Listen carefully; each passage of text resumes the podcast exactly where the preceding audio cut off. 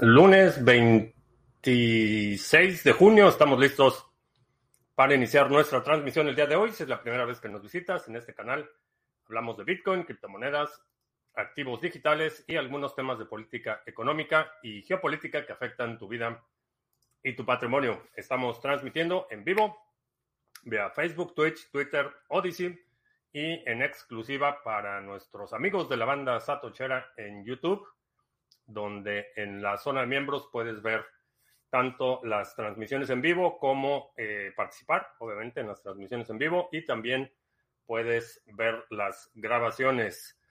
Uh, Bitcoin se está negociando en 30.183, ha estado ligeramente a la baja el día de hoy. Eh, también vemos ahí algunas otras monedas con ligeras bajas, nada, este, ningún sobresalto por lo menos en este frente. Este, no sé si me perdí algo el fin de semana. Eh, ¿qué tal? Itziar, miembro de la banda Satochera, ¿qué tal? Buenas tardes, feliz inicio de semana. Iván Dom, también miembro de la banda Satochera. Extraperlo en la Alhambra. Eh, momento para las altcoins mientras Bitcoin no pierda 30 mil. Creo que no, eh, todavía no. Eh, creo que todavía para las altcoins estamos en eh, proceso de acumulación. Eh, comienza la guerra. La, guerra ya, bueno, no sé a qué guerra te refieras. enorme caos y confusión causó el fin de semana las ocurrencias de Prigozhin, el dueño, que es una empresa privada, el grupo de mercenarios de Wagner, que ya hace un par de, un par de semanas ya había comentado aquí que no era, eh, era solo cuestión de tiempo antes de que se deschavetara y efectivamente una acción errática eh, como la que vimos el fin de semana, este, me dejó con más preguntas que respuestas, francamente. Ah, Putin hará declaraciones importantes. Creo que el resultado neto es lo debilita. Eh, todo este asunto eh, hace un par de meses era impensable que alguien eh, presentara una afrenta de esta magnitud al, al ejército, que es una de las instituciones del Estado ruso. No fue y creo que eh, Prigozhin hizo mucho énfasis en, destacar que no era una afrenta directa a Putin, pero que era un pleito con el Ministerio de Defensa, pero el Ministerio de Defensa es una de las instituciones del Estado, entonces fue una afrenta al Estado eh, de la Federación Rusa y pues por menos que eso la gente se cae del quinto piso. Mucha gente ha caído, se ha caído de ventanales por mucho menos que eso y el hecho de que no fue el Estado ruso el que negoció, sino que fue eh, el presidente de, Bielorrusia eh, quien negoció eh, la retirada, pues en mi opinión deja a Putin en una posición bastante, bastante debilitada. Pero vamos a, vamos a ver qué, qué sucede. Uh, en Colombia, regresando de viajes laborales. Qué bueno que estás de regreso. Tony, buenas tardes. Excousen, ¿qué tal? Cardano es igual de importante para la descentralización que Bitcoin encontrar con mi propio nodo. No al mismo grado, pero creo que sí. Cualquier proyecto que cuya descentralización quieras eh, apoyar o que tengas interés particular en no vincular tus transacciones con servicios externos, sí, tener un nodo de Cardano es una buena idea. Y también si vas a operar algunos servicios, eh, por ejemplo, nosotros que tenemos exchanges y cosas así, tener el nodo de Cardano sí es, es, es fundamental. Como usuario, eh, mientras más nodos haya, mayor va a ser el grado de descentralización de una red. Putin hablará en unos minutos, hará declaraciones y dicen que definirá el futuro de Rusia. ¿Qué crees que dirá? No, no sé qué va a decir. Eh, lo que sí creo es que ya está con tiempo prestado. Ya la, su, su posición en este momento ya en mi opinión es insostenible. Bueno, ya era insostenible desde octubre que dije que le quedaban dos años. Eh, eh, con lo que vi el fin de semana, me parece que su posición en el estado actual de las cosas es insostenible. Las opciones son que llame a elecciones eh, o que haga cambios en el Ministerio de Defensa.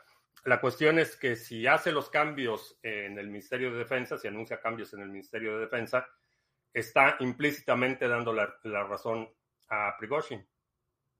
Está aceptando los términos de básicamente un grupo de mercenarios. Entonces, eh, no, veo, no veo que su posición sea eh, sostenible por mucho tiempo más.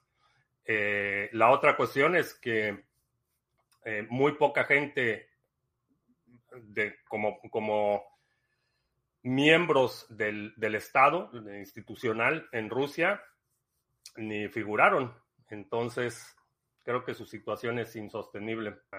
sobre el armamento nuclear que movieron a Bielorrusia, siempre el movimiento de armamento nuclear siempre es, eh, representa un peligro, pero y esto obviamente es, es, mera especulación, es una sospecha basada en lo que observé, pero creo que lo que, lo que le va a permitir a, a Prigozhin o a Wagner, si es que no lo eliminan antes, es eh, poder convertirse en el brazo de proyección de fuerza en el exterior para Bielorrusia. Eh, eso le da una ventaja enorme a, Bielorrusia. Eh, Fulano Toshi en Miami, ¿qué tal? Edgar en el mar, mar del Norte. Con semejante eficacia quedaron a las puertas de Moscú. Sí. Sí, la verdad es que era, todavía hace unos meses era impensable una afrenta de esa naturaleza, de, cualquier persona, de cualquier país o de cualquier institución u organización, una afrenta, una amenaza directa de enviar gente armada a la capital y que se quedaron bastante cerca, 200 kilómetros de la capital. No es una afrenta que, no digamos al inicio del conflicto, hubiera sido impensable. Eh, hace unas semanas era impensable que algún grupo armado, cual, cualquiera que fuese su naturaleza, pudiera tomar control de uno de los centros de distribución más importantes en la zona de Rostov, tomar control de las instalaciones militares y enviar un contingente armado a la capital. Impensable, pero sucedió. Acaban de decir que es bueno que los mercenarios ataquen a Rusia porque los hace más fuertes. Sí, la verdad es que hay, hay muchísimas... Hubo tanta desinformación y tanta, eh, tantas versiones encontradas, tanta, tanto ruido alrededor de este tema que cualquier interpretación la puedes justificar, cualquier racionalización la puedes justificar. Hay gente diciendo que hoy Rusia es más fuerte que nunca y que eso solo demuestra la unión del pueblo ruso y que un solo un fin común y que puedes, puedes darle cualquier interpretación que quieras y la puedes racionalizar por la enorme nube de desinformación que hay, hay alrededor.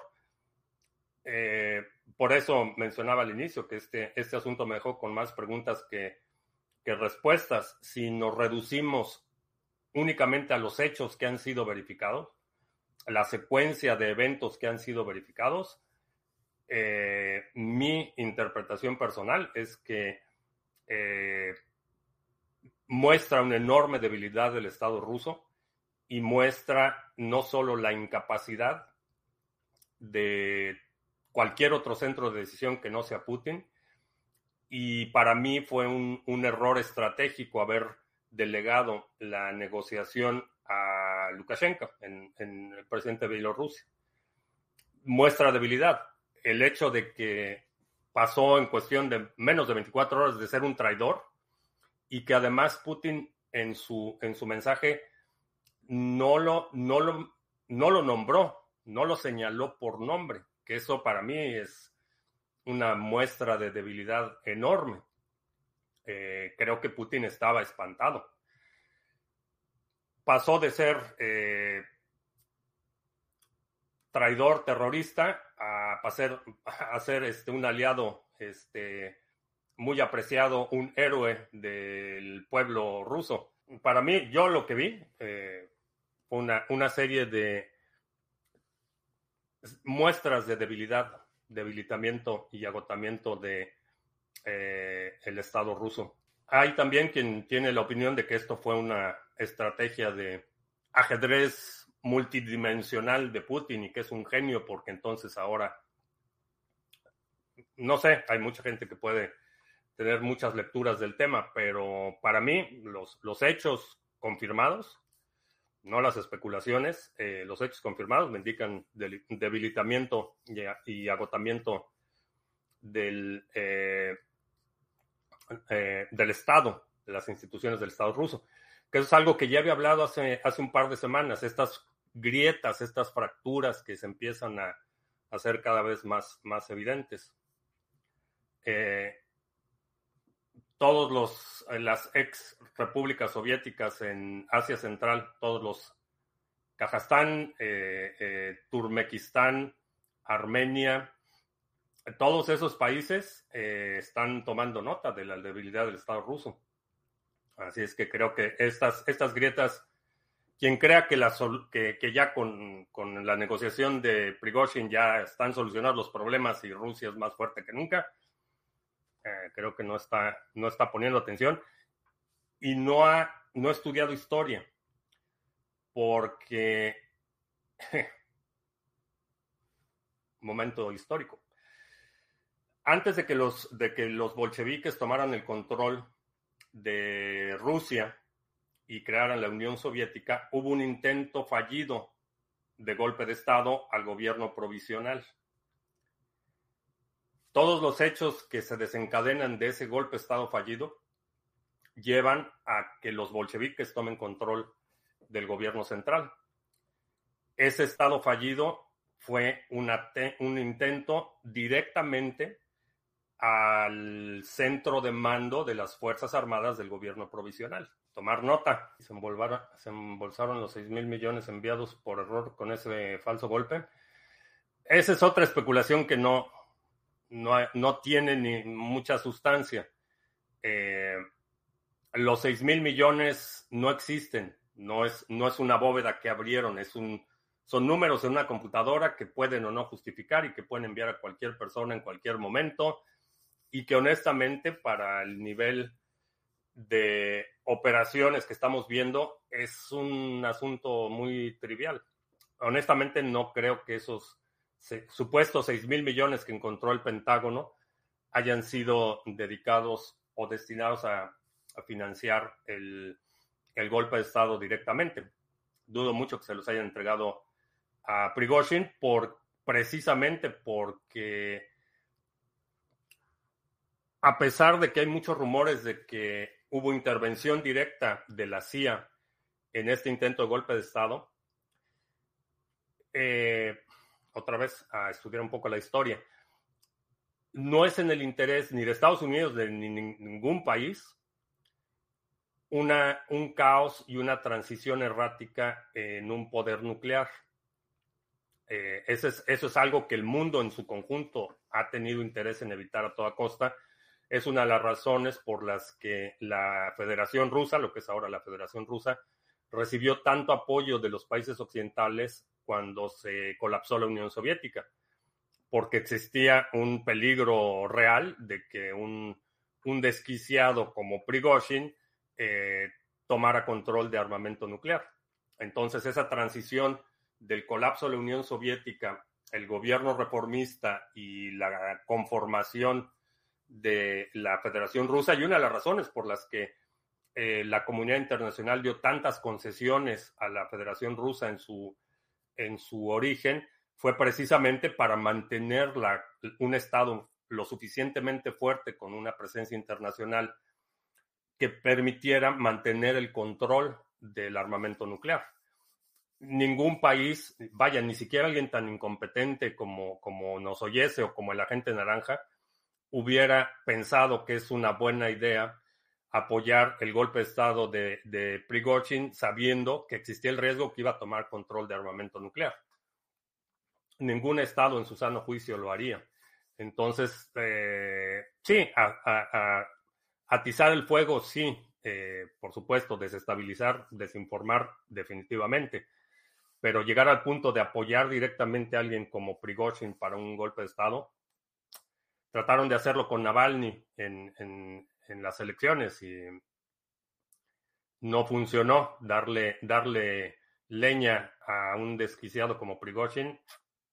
Ni siquiera los más incompetentes en la administración de Nosoyese este, hubieran aceptado que eso es una buena idea. Ya no es tan dictador como dicen, solo vive de su fama. Una, un, verdadero un verdadero dictador los hubiera matado la primera. Sí, no es que, no es que, no es que deje de ser un dictador, pero está enormemente debilitado. Efectivamente, una, una afrenta de este tipo al Estado eh, y a la Federación Rusa hubiera sido suficiente para que los aplanaran con todo. Esa era la respuesta que esperaba el pueblo ruso y ese es uno de los problemas por las que nadie está como que muy convencido de, de, de oponerse a Putin, pero tampoco nadie va a pelearse por él. Por eso la reacción que pudimos observar de, eh, imágenes de eh, la entrada o, la toma de control de, eh, de Wagner en, la zona de Rostov, que es, una ciudad de un millón cien mil habitantes, no es, no es una ranchería como Bakhmut, es una ciudad de un millón y medio de habitantes. Y, y aún cuando veías los, los vehículos militares entrando a la ciudad, la gente pues, como que no, no estaba muy dispuesta a poner resistencia. Entonces, esa indiferencia de, de y, esa falta de expectativa del desempeño del gobierno está actuando en contra del propio gobierno porque la gente no está como que muy dispuesta a pelear para defender el Estado ruso. Entonces, sí, efectivamente, la respuesta apropiada y la que cualquier persona hubiera esperado inclusive hace unas semanas a una afrenta de este tipo era que los aplanaran con todo. Y no fue así. Vamos a ver. pensar que el régimen de Rusia caiga por un oligarca ruso es como pensar que Estados Unidos caiga por un congresista o senador. Eh, no. No, porque no es. El, el personaje en cuestión es simplemente un catalizador. No es la causa. Si, si como sospecho el tiempo de Putin está contado, no va a ser por, por este oligarca o por este otro oligarca. Son, son fracturas sistémicas que estamos viendo. Es, es el modelo de Estado que ha implementado que, llega a su punto de agotamiento. Y sí, puede ser un, una acción que parece ínfima o irrelevante que desencadena todos estos, todos estos eventos y los, la causa no será el oligarca, la causa serán todos los problemas acumulados eh, eh, de los estados. Y lo mismo va a suceder como ha sucedido con, con todo el, vaya, la historia de la humanidad. Los colapsos de los imperios no es por un individuo, eh, con todo y que la historia es muy dada a, destacar la participación o la relevancia de ciertos individuos en eventos históricos, generalmente eh, es el, agotamiento de esos eh, sistemas o de estas instituciones lo que permite que una acción aparentemente trivial desencadene una serie de eventos que llevan al colapso de, de, monarquías, de dinastías, de estados, etc. ¿Crees que lo de los mercenarios fue por decisión propia o pagado por algún país occidental? No creo que haya sido pagado por algún país occidental por lo que mencionaba hace un momento.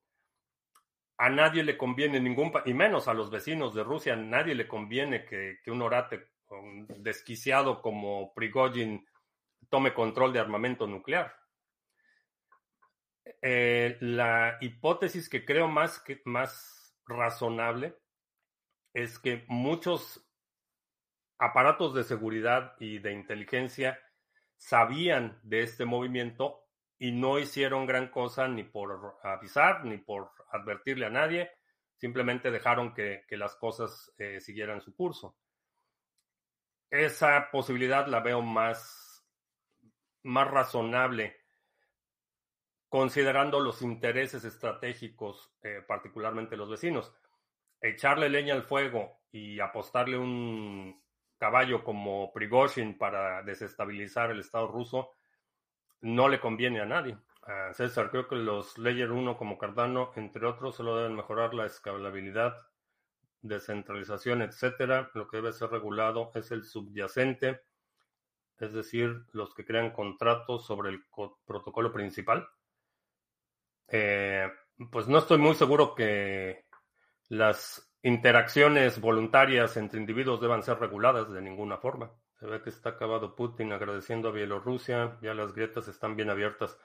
Creo que sí, las, las fracturas son para mí muy, han sido muy claras ya desde hace tiempo, pero simplemente se están, se están saliendo a la superficie.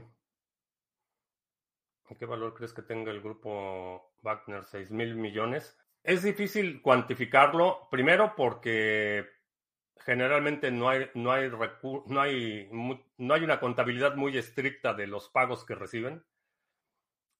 Y por otro lado, no es únicamente los pagos que reciben, tienen privilegios y concesiones. Por ejemplo, a cambio de la seguridad que ha ofrecido Rusia en muchos estados de África Central, tienen, por ejemplo, concesiones de minas, eh, concesiones de, ciertas materias primas, maderas, cosas así que, que realmente es muy, muy difícil eh, cuantificar.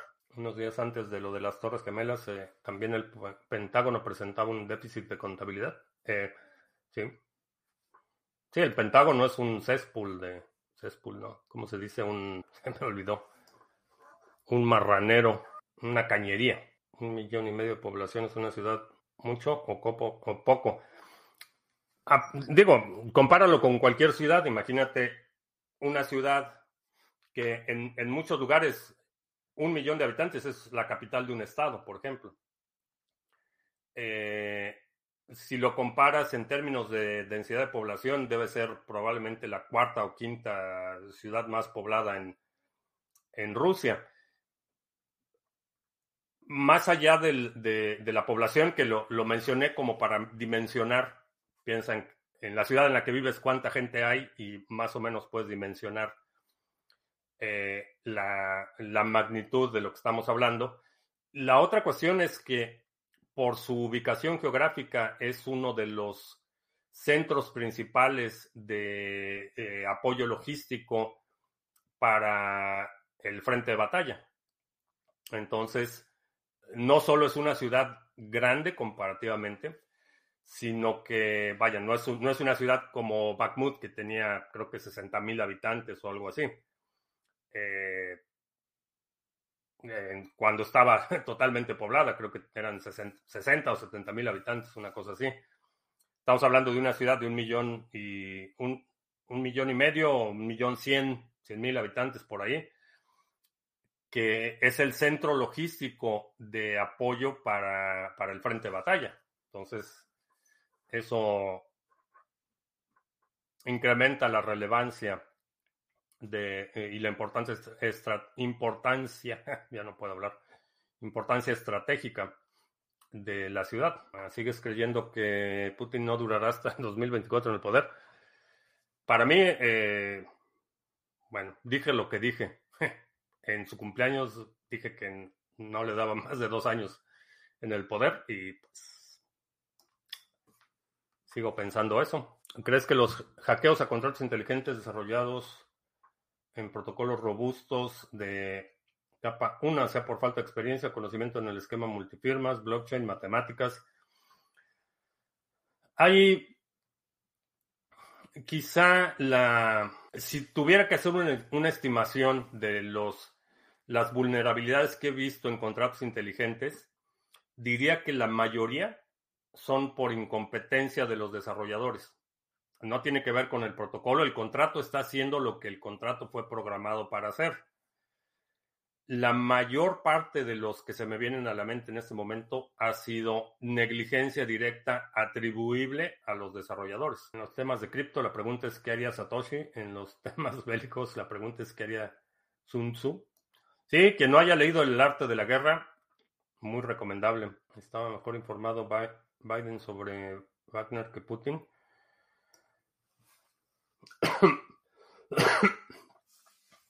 Sí, las capacidades eh, de inteligencia, de vigilancia, de espionaje de Estados Unidos son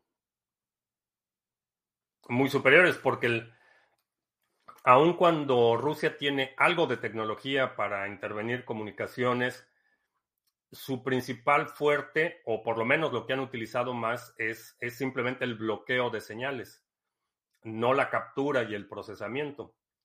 En ese sentido, bueno, Estados Unidos tiene satélites, tiene eh, capacidades enormes de intervenir comunicaciones, tiene eh, comunicaciones intervenidas dentro del Kremlin, eso ha sido confirmado en múltiples ocasiones, tiene fuentes de información que le permiten saber, por ejemplo, la ubicación, y esto lo sabe Putin.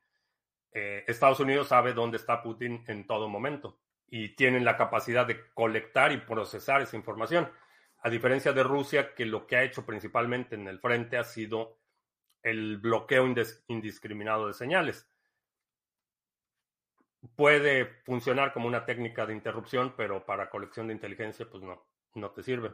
Es verdad que Lightning es Bitcoin, pero con time loops, no como otros BTC envueltos en WBTC, entre otros. Ah, con time locks. Lightning Network es Bitcoin, pero con time locks. Bueno, Bitcoin es Bitcoin con time locks o sin time locks. El time lock es una función, un, un atributo que se le puede asignar a Bitcoin o a Litecoin o a cualquier otra cosa no es una cosa separada de Bitcoin. Cuando dices que las interacciones, interacciones voluntarias entre individuos no deben ser reguladas, eso haría legítimo el caso del caníbal alemán que contactó con alguien que quería ser comido.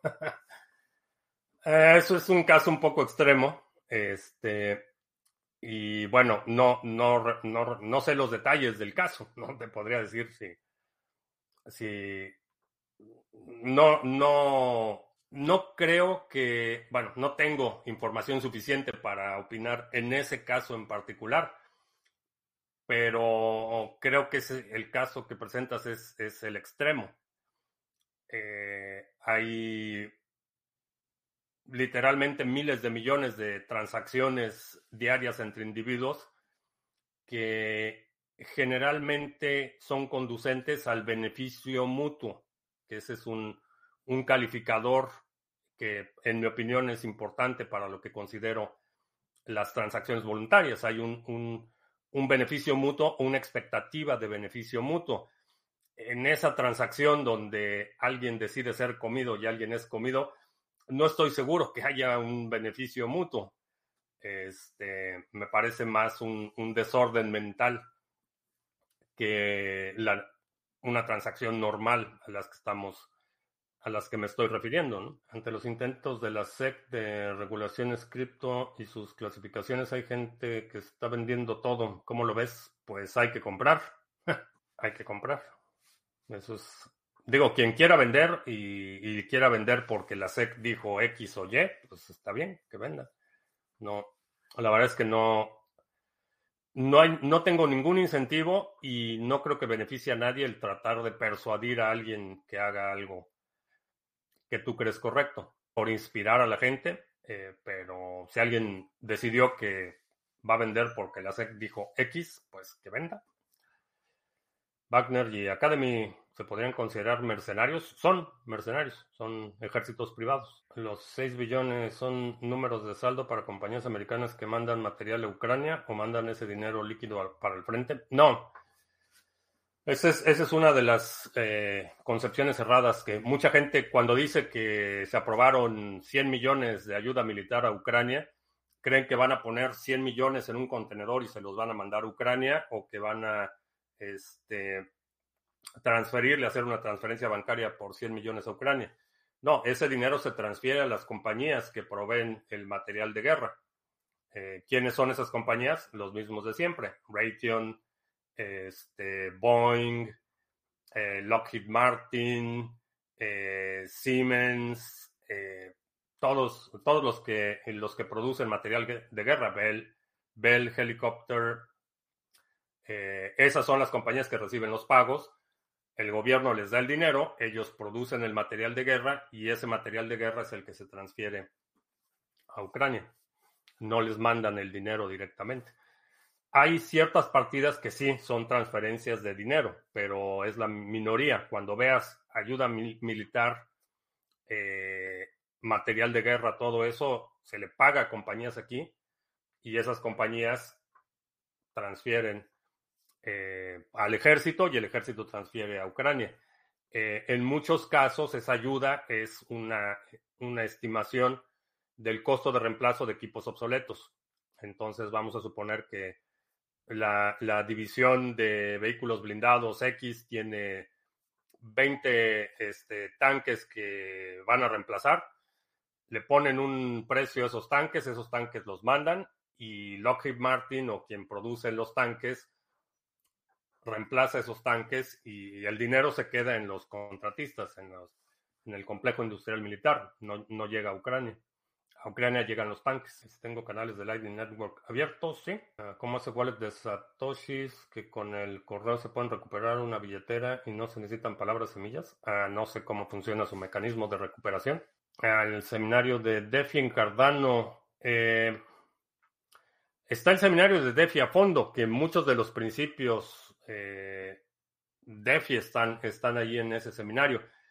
No sé si hay interés de hacer uno específicamente para Cardano, pero si lo hay, lo hacemos para agosto, porque ahorita ya tengo mi agenda ocupada. Bueno, a lo mejor finales de julio o agosto podríamos hacerlo. ¿Crees que Estados Unidos con su máxima capacidad de espionaje puede hacer zoom desde los satélites para ver a las personas caminando en tiempo real en las calles? Sí, sí es posible. La ciencia de datos y la inteligencia artificial requieren menos responsabilidad y estrés que crear contratos inteligentes o backend para es más fluido y genera menos preocupación y críticas. Eh, sí, de alguna forma, el, incentivo para atacar un sistema tradicional es menor que para atacar un sistema financiero, porque el vamos a suponer que tienes una aplicación o vamos a comparar el ataque, los ataques que han sido, que ha sufrido Ledger, por ejemplo. Se roban la base de datos de Ledger. Esa información después la tienes que monetizar de alguna forma. Tienes que vender las bases de datos o tienes que spamear a los que están en esa base de datos para que te den dinero de alguna forma. Entonces, la información no es el valor. En el caso de las criptomonedas, en los instrumentos eh, Bitcoin, la información es el valor. Una vez que vulneras el contrato, no estás monetizando o no, no estás extrayendo datos que después tienes que monetizar. La información que estás extrayendo es el valor. Entonces tienes, estás un paso más cerca de obtener tus ganancias que si atacas una base de datos o si atacas un sistema y después tienes que pedir recompensa y esa recompensa te la pagan en Bitcoin y luego tienes que vender Bitcoin, etcétera. Eh, tienes que, hay varios pasos intermedios cuando estás hablando del negocio de extraer información de sistemas. Por lo tanto, el incentivo para atacar un contrato va a ser mayor porque el resultado es inmediato.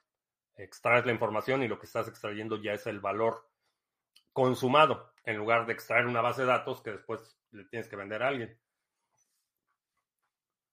Esa es la diferencia entre los incentivos. Una, no la única, una de las diferencias entre los incentivos. Ah, sí, estoy haciendo iteraciones. Ya tengo la versión final. Dice él que el dólar fungible, pero si los seriales de los billetes son marcados con algún banco, puede haber trazabilidad de estos o pueden circular.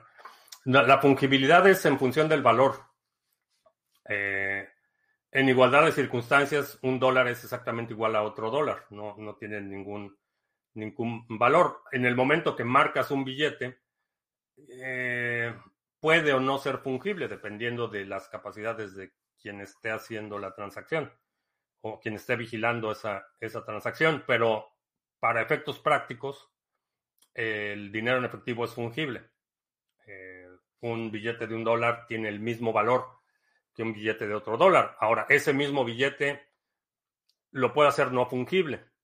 Si te firmo un autógrafo en un billete de un dólar, pues a lo mejor ese dólar vale un dólar y diez centavos porque tiene mi autógrafo.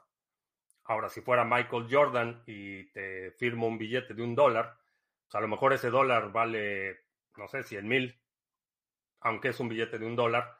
Esa marca lo hace único y el valor adicional va a ser por quien esté interesado o quien esté dispuesto a pagar por ese, esa marca adicional. Hay gente, por ejemplo, en, eBay, por ejemplo, hay, hay gente que compra billetes cuyo número de serie corresponde con su fecha de nacimiento, por ejemplo. O hay gente que vende colecciones donde tiene cinco o seis billetes con números de serie consecutivos, por ejemplo. En términos reales, ese billete sigue siendo un billete de un dólar, pero alguien está dispuesto a pagar más porque le da un atributo adicional que es de interés para la persona que le da ese atributo, no es de interés general. Ser mercenario no tendría que ser ilegal. En muchos lugares es ilegal, eh, pero generalmente tienes compañías que están establecidas en un lugar que operan en jurisdicciones donde o no hay autoridad o simplemente tienen complacencia o complicidad de los gobiernos locales. Eh, por ejemplo, eh, Wagner tiene una presencia enorme en Venezuela. Teóricamente, en Venezuela es ilegal ser un mercenario. Sin embargo, entre la cobertura diplomática de Rusia y la básicamente negligencia del gobierno venezolano, pueden operar y operan en ese espacio gris donde en algunos lugares tienen o, cobertura directa de el cuerpo diplomático ruso, por ejemplo, o estadounidense, en algunos otros casos, o eh, simplemente como están operando en un tercer país, ese tercer país no tiene capacidad de, llamarlos a cuentas. Eh, por eso es que aquí en Estados Unidos es ilegal ser mercenario. Eh, no puedes tener tu compañía de militar privada y operar aquí en Estados Unidos, pero puedes tener tu compañía aquí y puedes tener personal en Afganistán, en zonas de conflicto, en Libia, eh, puedes tener contratos del Departamento de Estado para ir a visitar a alguien en Haití, etcétera. Entonces es esa, esa combinación de cobertura diplomática y generalmente operan en, lugares donde el Estado local es incapaz de, de hacerlos rendir cuentas. Ah, sobre el curso, no vi tu mensaje anterior, el curso de Flutterflow. Ah, excelente. Dicen que Amazon le está dando servicios a la web a Ucrania y que Starlink está dando internet. Eh, el futuro de las grandes compañías evolucionan para, para ser militares. Aquí en Estados Unidos, bueno, hay, un, el complejo industrial militar. Hay enormes compañías como Boeing, por ejemplo, Bell Helicopter, Lockheed Martin, Raytheon, eh, que son básicamente empresas privadas eh, que tienen contratos con el gobierno de Estados Unidos y producen material militar. En el caso de Amazon, no lo creo por, su, por la naturaleza de su negocio. En el caso de, de Starlink, ya tiene contratos. Eh, el servicio de Internet que está dando en Ucrania lo está pagando el gobierno de Estados Unidos. Y obviamente también tiene contratos para poner satélites militares en órbita y cosas por el estilo. Ucrania se queda con la deuda. Sí, eso, eso sí es por eso ya están hablando del Banco de Reconstrucción de Ucrania, que no, para los amigos del podcast, Banco de, Reconstrucción, estoy haciendo comillas, entre comillas, porque obviamente una vez que acabe el conflicto, que digo, no va a ser, no va a ser eterno, en algún momento va a acabar, y pues van a tener que reconstruir el país y pues ahí es donde van a, van a cobrarse las cuentas con contratos, con prebendas, beneficios, etcétera. Le van a pasar la factura a Ucrania, no creas que, que lo están haciendo gratis. ¿Las vacaciones son plan tranquilas o vas a cazar jabalís desde helicópteros? No, es plan tranquilo. Desconectado, pero tranquilo. Son vacaciones familiares, entonces no, no va a haber ni helicópteros ni armas de fuego involucradas en el evento como actividad. Las otras opciones serían ser colonia rusa o desaparecer. Tienen varias repúblicas como se rumoreaba. Bueno, la, premisa, eh, el mensaje inicial de, eh, que fue en el discurso, sí, en el discurso donde Putin anuncia su operación especial militar, niegan la, existencia de Ucrania como, como un país independiente. Entonces, sí, el, propósito de, de, Rusia fue negar la existencia, el derecho a existir de Ucrania como nación independiente. Ese, ese fue el propósito original. Entonces, solo eres una, un país independiente si puedes mantener tu independencia. Y como, como sucede y como hablábamos hace un par de días en las ciudadelas, por ejemplo, pues sí, puedes eh, ser un territorio soberano siempre y cuando puedas mantener esa soberanía y tengas el poderío militar para sostener esa soberanía o tengas la, la protección de un Estado con el poderío militar para garantizar tu independencia. Entonces, estoy migrando mis cardanos de Ledger a Trezor y me queda una parte de migrar. Cuando le doy withdraw, me sale este mensaje: Incorrect device detected. Ah, no sé, estás pasando lo de. No sé qué estés utilizando, Ledger Live o. ¿O cómo estás haciendo esa operación? ¿Por qué si muchos entusiastas de criptos confían más en BTC que en las altcoins? Se ha desarrollado más sistemas DeFi en las altcoins. Ah, pues porque hay interés. Esa es, la razón. La, única razón por la que existen miles de altcoins es porque hay interés, porque hay un incentivo económico. La, promesa en unos casos y la ilusión en otros de ganancias inmediatas, el gnomo a sus pies. Tiene Bitcoin, estas cosas, estos tres, son iteraciones de algo que estoy construyendo. Es que tengo, tengo dedos muy largos, entonces tengo que hacer algunas modificaciones para que funcione mejor. Wagner debe saber muchas cosas de Rusia y sobre todo por su presencia en Siria. Sí, Sí, definitivamente tiene, debe tener un archivo muy extenso. Ah, con el ejemplo del dólar, que alguien compra porque tiene su fecha de nacimiento no tiene que ver con que no sea fungible o no.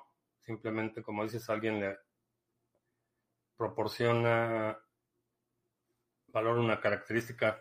Bueno, la fungibilidad es función de valor, es una percepción de valor. Eh, hay gente, hay gente que, por ejemplo, no, no acepta monedas pequeñas, por ejemplo. Hay comercios donde quieres pagar y te dicen, no, no te acepto tus centavitos. No es que los centavos no sean fungibles. Lo que quiere decir es que en esa transacción, en ese momento, la contraparte está negando la fungibilidad del instrumento que quiere utilizar. No, no, no funciona la, fungibilidad no es un concepto, no es una ley universal. Eh, hay gente que, por ejemplo, algunos lugares donde si el billete tiene cualquier marca, está rayado, lo que sea, no te lo quieren aceptar. No es que el billete no sea fungible en términos absolutos, es que en esa transacción en particular, tu contraparte está negando la validez del instrumento que estás utilizando. Entonces, sí, eh, en, cierto sentido, la, fungibilidad es circunstancial eh, o puede, puede depender de la contraparte en la transacción. Hay gente, digo, hay gente que no, no recibe este, pagos con centavitos o, aunque un dólar sea lo mismo, un billete que 100 monedas de un centavo, eh, hay gente que no acepta pagos con billetes muy grandes, por ejemplo, que te dice, no, no te acepto tu billete de 100 dólares. Pues no es que no sea, no es que el billete de 100 dólares de repente deja de tener valor, es que contraparte en esa transacción no está aceptando tu método de pago, tu medio de pago como algo válido o aceptable para ellos. Pero en términos generales, como concepto, la fungibilidad es, es una función en la que una cosa tiene el mismo valor que, que, una cosa similar y pueden ser intercambiadas. Si en dos o tres años se monetizara la liquidez y la degradación que esto ha generado, el balance de las Fed aumentaría el doble desde la pandemia del 2022, tendríamos el doble de la erosión monetaria. No es una, no es una función proporcional directa, porque específicamente hablando del dólar, el mundo en su conjunto absorbe la inflación. Entonces el efecto no es tan inmediato como sucede en, en Venezuela, por ejemplo, cuando, no me acuerdo hace un par de años, que el gobierno de la noche a la mañana eh, incrementó el salario mínimo y de la noche a la mañana, pues el, valor de la moneda se evapora. Con el dólar no, no sucede tan rápido y no es una función tan, tan, por su condición de reserva global o moneda de intercambio global, el impacto no es tan, no es proporcional y no es inmediato. BTC quedaban por perdidos de la era del Génesis que ya se están moviendo, no sé alguien encontró su computadora vieja. Si tuviéramos una situación como la de Rusia en Estados Unidos, una compañía como Amazon probará fuerza contra el gobierno. Eh, no. ¿Crees que todo el dinero que Longado ha ganado manipulando criptos como Doge y Shiba lo ha metido por medios de tricoñalas a sus empresas? No tengo idea. ¿Por qué desaconsejas hacer trading apalancado?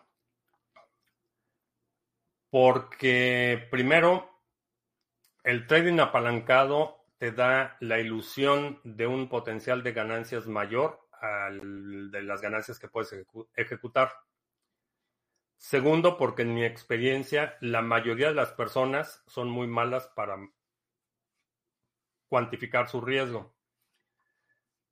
Tercero, porque particularmente las criptomonedas son extremadamente volátiles y el riesgo es muy grande. Y por último, eh, la ejecución de stop losses en las herramientas, en las plataformas de trading, especialmente para cripto, dejan mucho que desear. Entonces, para la mayoría de la gente no le recomiendo hacer trading apalancado. Solo pues, solo consideraría trading apalancado cuando tienes un récord de retorno sostenible y sabes que tu estrategia está, está funcionando. Eh, pero para eso, diré un, un récord por lo menos de un año de operaciones rentable. ¿Cuánto BTC necesitas como mínimo para cambiar el estatus social de acá a 10 años? Por lo menos uno. No sé, no sé primero cuál sea tu estatus social o qué consideres importante como indicadores de estatus social. Eh, si estamos hablando de Lamborghinis eh, o, si estamos hablando simplemente de poder decirle a, tu jefe que no. No sé cuál sea. Por lo menos un Bitcoin. Esa ha sido y seguirá siendo mi recomendación. Mientras más, mejor, pero por lo menos un. Los centavos que eran emitidos en plata en Estados Unidos que ahora valen unos cuantos dolaretes. Eh, Estados Unidos nunca ha tenido centavos de plata. Bueno, sí tuvo centavos de plata, pero me parece que esa emisión terminó al final de la guerra civil. Los, eh, todos los centavos, las monedas de un centavo han sido cobre. Hay hasta 1962 las monedas de 5, 10, 25, 50 centavos y un dólar, sí tenían un alto contenido de plata. Y en muchos casos sí. Eh, puedes todavía encontrar monedas de 50 centavos o de 25 centavos que tienen un alto contenido de plata. Bueno, ya son las 3 y no he hecho anuncios. Vamos a hacer anuncios rápidamente. Y hablando de anuncios, es. Eh, sí, es el último, la última semana del mes. Vamos a ver. Sí, este viernes 30 tenemos transmisión de la segunda B en exclusiva en Odyssey, terminando la transmisión normal el viernes. Tenemos nuestra sesión de la segunda B, si nos quieres acompañar.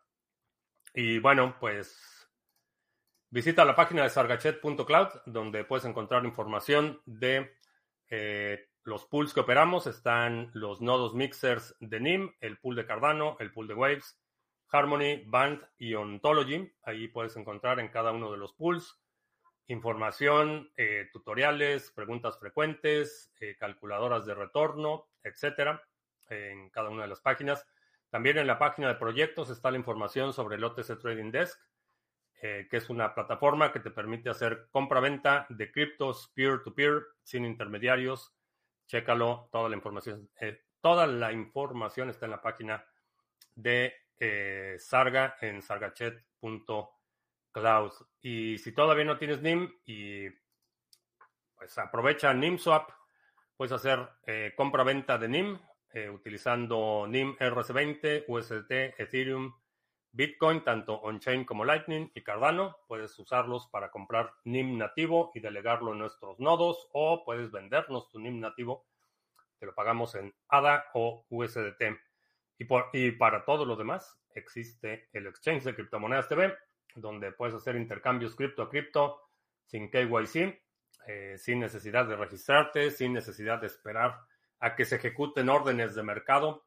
Eh, utilízalo. Yo lo utilizo todo el tiempo para hacer el cambio de Ontology Gas que recibimos del nodo. Las recompensas que recibo en Ontology Gas las cambio por Ontology y las vuelvo a delegar en el pool. Esa es una de las cosas que hago regularmente en el exchange de Criptomonedas TV. Así es que chécalo, exchange.criptomonedastv.com. Y ya. Esos son los anuncios. Ah, parece que Putin habló mientras estábamos en la transmisión. Pues no sé, ya sabe que estoy aquí transmitiendo esta hora. No sé por qué habla cuando estoy transmitiendo. Aparentemente se movieron de forma consistente más de 1500 BTC en la última semana. Todos son de billeteras manejadas por una misma persona. Ah, no sé de dónde sacan que todas son manejadas por una misma persona. No sé qué evidencia haya de ese caso. Ahora, considera que al inicio,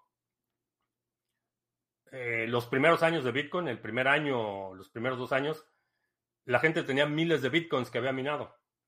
Entonces, hoy, hoy sí representan muchísimo dinero, pero tener mil bitcoins en el 2009, 2010, pues no era, este, no era tan épico o tan heroico como lo consideramos hoy. El proyecto Bótame en Hype, sí. Checa el proyecto Bótame en Hype. Que por cierto, alguien me escribió para sugerirme que hiciéramos una comunidad, eh, que la cuenta Bótame creara una comunidad para criptomonedas TV necesito ponerme a investigar cómo funciona bien eso de la administración de comunidades, pero sí. El proyecto Bótame en Hack, parece que Putin le dijo gracias a los comandantes de Wagner por evitar el derramamiento de sangre. Pues depende qué es lo que consideren derramamiento de sangre, pero vi información confirmada de que por lo menos tiraron un avión un centro de comando aéreo de, con 12, 12 tripulantes y rumores de que fueron dos o tres helicópteros que tiraron también. Entonces, sí, no fue un derramamiento generalizado de sangre, pero, pero corrió sangre. Créate una cuenta en Kik que podría destronar a Twitch y luego a YouTube. Ah, sí, ya me habían dicho de Kik. Déjame anotarlo porque se me olvida. Streaming. A ver si escuchan. Creo que Satoshi ya puso un huevo. A lo mejor no. A lo mejor no se oye, pero sí, ya me está llamando Satoshi. ¿Cómo puedo defender cuando te dicen que las criptomonedas son de criminales y estafa piramidal? Eh, ¿Qué tan importante es la persona? ¿O, por qué crees que te tienes que defender? El dólar es el, el, instrumento más utilizado por criminales, terroristas, narcotraficantes, gobiernos corruptos y un largo etcétera. La principal, el principal mecanismo de lavado de dinero son los bancos. Entonces, bueno, pues con eso terminamos. Eh, te recuerdo que estamos en vivo lunes, miércoles y viernes, 2 de la tarde, martes, jueves. Ah, me hice mi coronacorte. Se me olvidó mencionarlo. La doña de mis quincenas me va a regañar porque fue autoinfligido mi coronacorte. Pero pues no, no me quedó tan mal, verdad.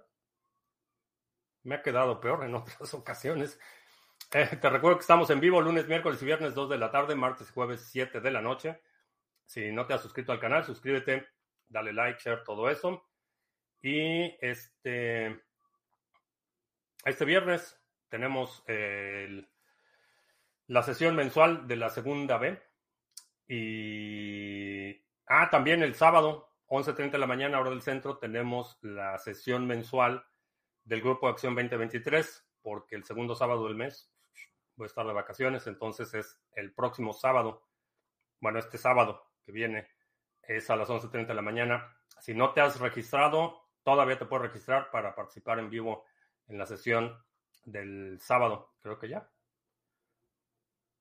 Por mi parte es todo, gracias, ya hasta la próxima.